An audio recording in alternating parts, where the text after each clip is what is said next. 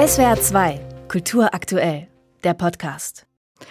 Heute startet die 29. Ausgabe der Jazz Open Stuttgart. Eigentlich ein kleiner Etikettenschwindel, denn das ist keine Location für Jazzpuristen. Neben Branford Marsalis und anderen illustren Größen der Szene stehen nämlich auch Rock- und Pop-Veteranen wie die Purple oder Simply Red auf der Bühne. Dazu gibt es Soul und Hip-Hop und zwar mitten im Herzen der Stadt. Eines der bekanntesten Musikfestivals in Deutschland bescheid vor allem auf dem Schlossplatz 10 Tage lang zahlende Gäste und gleichzeitig auch die nicht zahlenden, denn die Konzerte sind von hier aus bis in die entferntesten Winkel der Stadt zu hören. Zur Freude oder zum Leidwesen der Bürger, je nach musikalischer Vorliebe. Kopf der Jazz Open ist der Veranstalter Jürgen Schlensog. Als wir vor zwei Jahren mit Ihnen über das Festival gesprochen haben, war Corona noch ein großes Thema und die Veranstaltung war pandemiebedingt zusammengeschrumpft. Ist 2023 alles wieder beim Alten, vor allem was die Zahl der verkauften Tickets betrifft, oder zögert das Publikum noch so wie bei vielen anderen Kulturveranstaltern? Ja, das Publikum hat ein anderes Kaufverhalten als vor der Pandemie. Die Menschen sind zwar froh, dass sie wieder raus können, so geht uns hier allen, aber sie sind vorsichtiger geworden. Die Vorverkäufe laufen schleppender. Am Ende sind wir so gut verkauft wie immer, aber es hat länger gedauert. Eine Rolle spielen sicherlich Themen wie Inflation, wie Energiekrise. Wir haben einen Krieg in Europa. Das verunsichert alles ein Stück weit. Und insofern haben wir eine andere Zeit als vor Covid, auch wenn das nichts miteinander zu tun hat. Ein Stichwort, das auch die Musikbranche umtreibt, der Fachkräftemangel. Viele Jobs hinter der Bühne sind schwer zu besetzen, zum Beispiel im Bereich Bühnentechnik. Wie macht sich das bei den Jazz Open bemerkbar und wie gehen Sie damit um? Das führt zunächst mal zu Kostensteigerungen, denn die Lieferanten und Provider, die wir nutzen, haben Probleme, Fachpersonal zu bekommen. Also wird das Fachpersonal in aller Regel teurer. Diese Kosten werden wieder auf die Veranstalter umgelegt. Also das ist ein Kreislauf. Wir spüren das schon. Wir haben durch den durchaus berechtigten Mindestlohn, die diesbezügliche Steigerung, schon deutliche Mehrkosten auf der Uhr. Es arbeiten Hunderte von Leuten bei diesem Festival. Die Produktionskosten insgesamt sind gestiegen. Wir haben teilweise bereits vor der Pandemie langfristige Verträge abgeschlossen. Das kommt uns jetzt zugute. Aber insgesamt ist das eine relativ angespannte Situation für die Musikbranche. Heute Abend ist Start der Jazz Open und zwar traditionell mit der Preisverleihung der German Jazz Trophy und einem Konzert des Preisträgers. In diesem Jahr ist das der amerikanische Jazzmusiker Steve Torrey. Der Preis steht ja für neue Impulse im Jazz. Torrey ist 1948 geboren. Welche neuen Impulse kann ein alter Jazzhase wie er dem Jazz noch geben? Ja, vorneweg steht der Preis für ein Leben für den Jazz. Die Preisträger sind in aller Regel, ich sag mal, im Winter ihres Schaffens.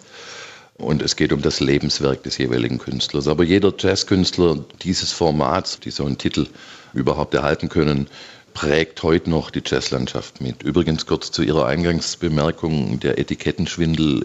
Wir spielen weit über 50 Prozent unserer Konzerte in reinem, puren Jazz. Da ist auch für Puristen jede Menge dabei. Gerade in der Sparda-Welt geht das über fünf Tage lang so. Und insgesamt machen wir einfach das Visier auf und lassen auch andere musikalische Genres zu, vor allem dann, wenn sie im weiten Sinne oder als Wurzel mit dem Jazz zu tun haben. Und das ist bei vielen Künstlern der Fall, bei denen man es vielleicht gar nicht denkt. Das heißt, Sie haben neben Simply Red oder Grace Jones und die Purple, die ja nun wirklich die Silver Ager anlocken, auch äh, Programmpunkte, die eher so für die Youngsters gedacht sind? Ja, natürlich. Wir eröffnen heute Abend mit Snarky Puppy. Das ist eine amerikanische Fusion-Formation im alten Schloss. Das Durchschnittsalter dürfte nicht über 30 sein. Wir haben am kommenden Montag im alten Schloss Meute eine deutsche Formation, die im Moment international abräumt. Das ist Techno Brass. Auch da ist das Durchschnittsalter sicherlich um die 30. Also wir sind kein Festival für ältere Herrschaften, sondern wir machen eine Programmatik, die über die Gesellschaftsschichten gehen soll und natürlich auch über die Altersgruppen. Und ich denke, das gelingt ganz gut. Das Festival ist einerseits ein Publikumsmagnet, weit über 40.000 zahlende Zuschauer werden bei den Jazz Open erwartet. Andererseits die Malaise mit Stuttgart 21, die Dauerbaustelle, die für Stadtfremde eine echte Herausforderung ist. Wie wuppen Sie da Schülerlotsen an den Bahnhofseingängen? Also zunächst mal ist der Stuttgarter Bahnhof ja bespielbar, wenn ich das mal so nennen darf. Also die Menschen kommen immer noch an und können auch abfahren, auch wenn sie einen kleinen Ring um diesen Bahnhof laufen müssen, was ich auch etwas abstrus finde. Aber das ist eine andere Geschichte.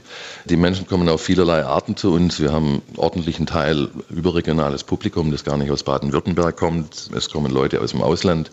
Natürlich ist die mittlere Neckarregion stark vertreten. Wir sind nicht für die Infrastruktur in Stuttgart zuständig, Gott sei Dank möchte ich fast sagen. Wir leben mit dem Zustand wie die anderen Bürger auch. Ich weiß, Veranstalter reden nicht gerne übers Geld, aber vorsichtig gefragt schreiben sie trotz teurer Stars wie Sting oder Melody Garde und einer langen Pandemiephase noch schwarze Zahlen? Ja, klare Antwort. Und wie ich machen Sie Kaufmann. das? Ich bin Kaufmann und es ist meine Verantwortung auch für unser Team. Wir arbeiten acht Menschen das ganze Jahr über. Vor dem Festival sind es Dutzende und während des Festivals Hunderte. Und es ist einfach eine klare Aufgabe, das Festival in den schwarzen Zahlen zu halten. Das gelingt uns seit vielen Jahren. Das hat wesentlich auch damit zu tun, dass wir ein starkes Sponsoring aufgebaut haben. Wir sind ein weitestgehend ungefördertes Festival. Das unterscheidet uns auch von den meisten anderen Jazzfestivals und Jazz- und Beyond-Festivals. Wir helfen uns selbst. Das war von Beginn an meine Prämisse. Und mit diesem starken Sponsoring und dem Zuschauerzuspruch, den wir haben, mit 45.000 Zahlenden, soweit sind wir bereits heute, kommt noch ein bisschen was dazu, kommen wir über die Runden. Und die Frage muss sein zum Schluss, auf welches Musikevent bei den Jazz Open freuen Sie sich besonders? Hm, es ist so breites Programm, dass es äh, fast schwierig ist, was rauszupicken. Wir haben am Sonntag hier zwei Jazz-Schwergewichte im Alten Schloss. Das ist Branford Marsalis und Arturo Sandoval. Freue ich mich wahnsinnig drauf. Ich freue mich sehr drauf, Grace Jones wiederzusehen. Wir haben uns zwölf Jahre nicht gesehen. Sie war 2009 zuletzt bei den Jazz Open. Und auf viele kleine Clubkonzerte im Bix bin ich sehr gespannt. Ich versuche jeden Abend auf jeder Bühne, wir spielen ja parallel, möglichst was mitzubekommen und mache Bühnenhopping. Und im Big sind ein paar ganz coole Acts, wo ich auf jeden Fall mal eine halbe, dreiviertel Stunde was mitnehmen möchte. Also Bühnenhopping, der heiße Tipp von Festivalveranstalter Jürgen Schlensog für einen Besuch bei den Jazz Open Stuttgart noch bis zum 23. Juli auf dem Schlossplatz und an weiteren Orten der Stadt. Vielen Dank für das Gespräch. Sehr gerne. SWR 2 Kultur aktuell. Überall, wo es Podcasts gibt.